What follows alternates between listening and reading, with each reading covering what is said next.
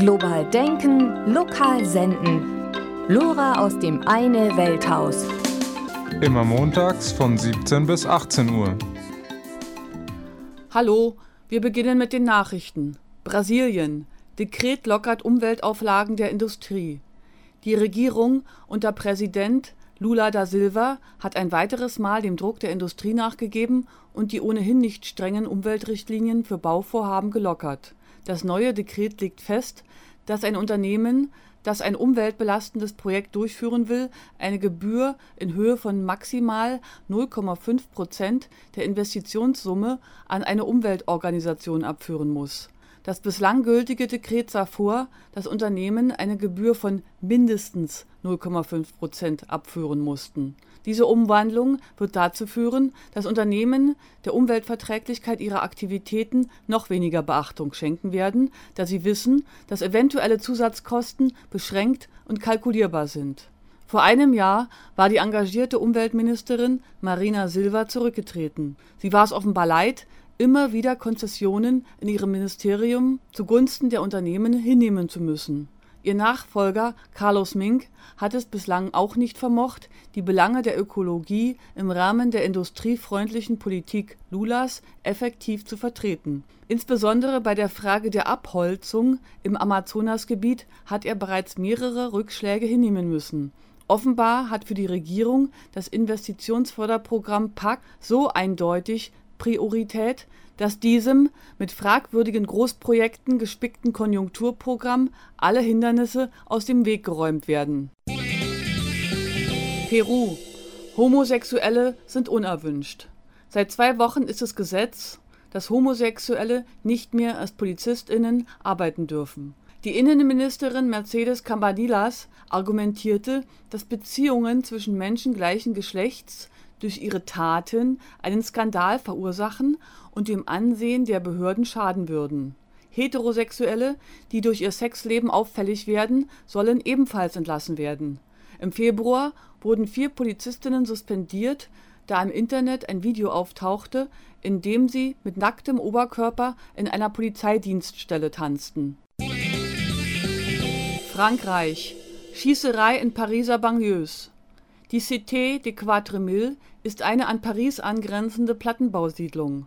Auch wenn dort derzeit Renovierungsarbeiten stattfinden, die die Lebenssituation der EinwohnerInnen verbessern sollen, gilt die Trabantenstadt der französischen Öffentlichkeit als Sinnbild für die Misere der Banlieues.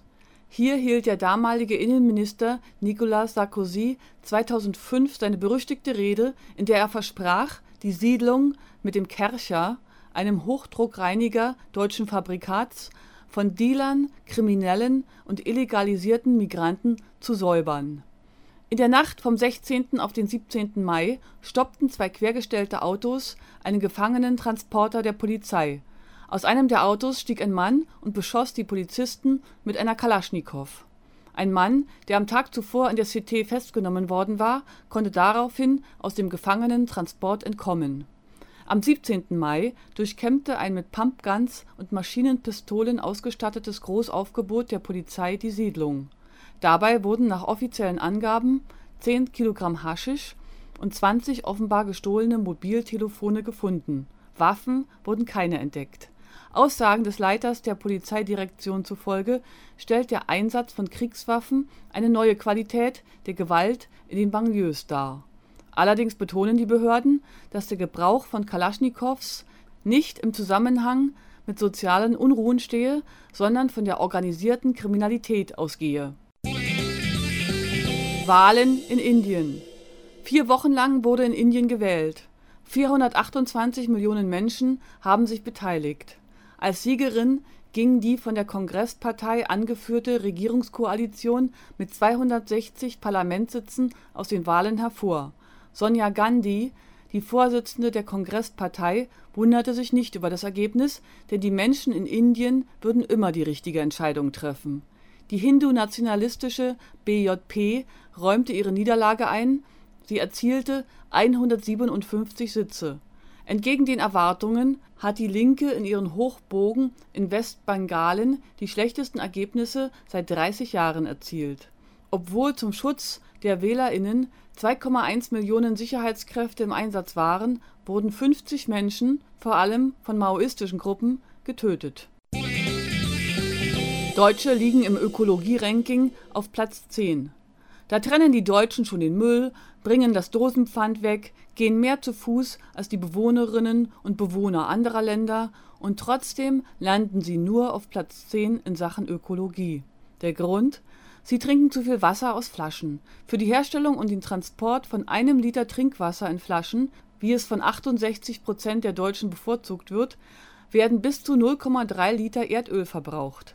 Zum zweiten Mal befragte die US-amerikanische National Geographic Society für ihren Greendex jeweils 1000 VerbraucherInnen in 17 Ländern zu ihren Gewohnheiten. Indien, Brasilien und China belegen die vorderen Plätze beim Öko-Ranking, die USA den letzten.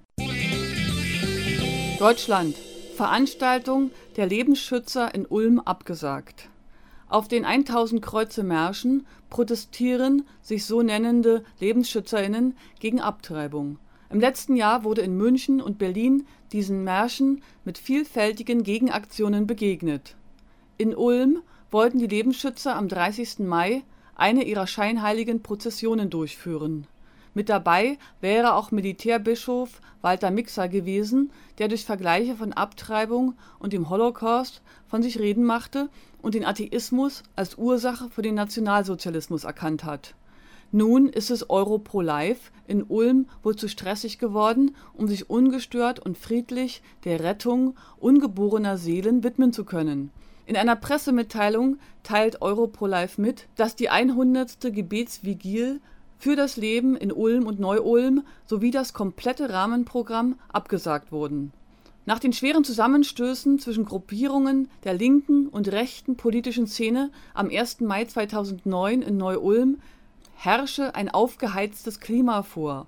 Euro-Pro-Life befürchtet, dass ihre Gebetsveranstaltung von beiden Lagern als Plattform missbraucht würde, um ihre aggressiven Gefechte fortzusetzen. Die nächsten Veranstaltungen der Lebensschützerinnen sind für den 6. Juni in Fulda, den 26. September in Berlin und den 10. Oktober in München geplant. Kämpfe in Sri Lanka. Die Kapitulation war nur noch eine Frage der Zeit. Am 17. Mai hat die Offensive des singalesischen Militärs ihr Ziel offenbar erreicht. Der Höhepunkt fand vor drei Wochen mit der Einkesselung von Guerillakämpfern und 50.000 Zivilisten in einem schmalen Küstenstreifen statt. Die Befreiungstiger von Tamil Elam (LTTE) haben ihre Niederlage eingestanden.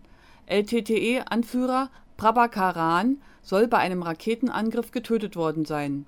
Das jedenfalls behauptet die Armee Überprüfbar waren die Angaben zunächst nicht, weil die Regierung JournalistInnen und NGOs den Zugang zum Kriegsgebiet untersagt hatte. In den vergangenen Monaten sind bei den Kämpfen in Sri Lanka mehr als 8000 Zivilistinnen ums Leben gekommen, 250.000 Menschen befinden sich auf der Flucht. In Deutschland protestierten am vorletzten Wochenende mehrere hundert Tamilen in Frankfurt am Main, Düsseldorf und München Sie blockierten Bahnhöfe, in München auch Straßen. Die Polizei löste diese Blockade auf. Deutschland: Antifaschistische Städtetour vorzeitig abgebrochen. Am 23. Mai musste eine Demonstrationstour in den Städten Waiblingen, Böblingen und Stuttgart aufgrund massiver Polizeiangriffe frühzeitig abgebrochen werden die Tour fand im Rahmen einer längerfristig angelegten Kampagne gegen die NPD und Nazi-Umtriebe im Großraum Stuttgart statt. Organisiert wurden die Aktivitäten von der Initiative Nazis keine Basis bieten, an der sich die Vereinigung der Verfolgten des Naziregimes, Bund der AntifaschistInnen, das Antifaschistische Aktionsbündnis Stuttgart und Region, die Linke, die Revolutionäre Aktion Stuttgart und die Antifaschistische Aktion Stuttgart beteiligten in Stuttgart, der letzten Station der Tour, zeigte die Polizei von Anfang an eine massive Präsenz. Mehrere Polizeizüge sowie eine Reiterstaffel standen auf dem Kundgebungsplatz. Bereits nach wenigen Minuten stürmten Polizistinnen in die Kundgebung, um eine Fahne zu beschlagnahmen, da diese zum Eigenschutz verwendet werden könne. Eine Person wurde festgenommen. Sich solidarisieren wollende Menschen wurden mit Pferden vertrieben, wobei mindestens ein Antifaschist verletzt wurde. Nachdem sich die Situation beruhigt hatte, wurden Redebeiträge gehalten. Da die Polizei jedoch weiterhin aggressiv auftrat, wurde die Demo abgebrochen, weil die Sicherheit der TeilnehmerInnen nicht mehr gewährleistet werden konnte. Brasilien hat die meisten Analphabetinnen des lateinamerikanischen Kontinents. Nach Angaben der lateinamerikanischen Kampagne für das Recht auf Bildung (CLADE) gibt es in ganz Lateinamerika 35 Millionen Analphabetinnen, ein Drittel davon lebt in Brasilien. 14 Millionen Brasilianerinnen und Brasilianer, die 15 Jahre oder älter sind, können nicht lesen und schreiben. Laut der Studie von CLADE gibt es auf Kuba die niedrigste Rate von Analphabetismus Dort hat das kubanische Alphabetisierungsprogramm Ja, ich kann die Zahlen stark reduziert. Für den peruanischen Erziehungswissenschaftler José Rivero liegt eine Erklärung für die anhaltend hohe Rate des Analphabetismus in Lateinamerika in den großen sozialen Ungleichheiten. Letzte Meldung: Palästina und Israel-Strände am Wiener Donaukanal zum 100. Geburtstag von Tel Aviv haben die israelische Botschaft und die Stadt Wien am Donauufer die Feiermeile Tel Aviv Beach installiert, wo während des ganzen Sommers ein Kulturprogramm mit Filmen, Diskussionen und Lesungen stattfinden wird. Mit dem Projekt sollen TouristInnen angeworben und das Image Israels verbessert werden. Gegen das Projekt demonstriert die Initiative Gaza muss leben auf der gegenüberliegenden Seite des Kanals mit der Einrichtung des temporären Stadtstrandes Gaza Beach. Während am Gazastrand demonstriert wird, wird am Tel Aviv Beach gefeiert. Absperrungen, militärische Angriffe sowie Nahrungsmittel und Energiemangel auf der einen Seite, Liegestühle, Häppchen und Club-Sounds auf der anderen in einer Mitteilung der Initiative Gaza muss leben heißt es, dass sich die Wienerinnen und Wiener nicht nur am Tel Aviv Beach sonnen könnten. Sie hätten auch die Möglichkeit, den Gaza Beach kennenzulernen. Dort ginge es freilich nicht so vergnüglich zu. Die Initiative Gaza muss leben kooperiert mit der antiimperialistischen Koordination AIK. Zur offiziellen Eröffnungsparty des Tel Aviv Beach am vorletzten Wochenende fand die erste Protestkundgebung der Initiative Gaza muss leben statt. Die Nahost-Konfliktsimulationen sollen fortgesetzt werden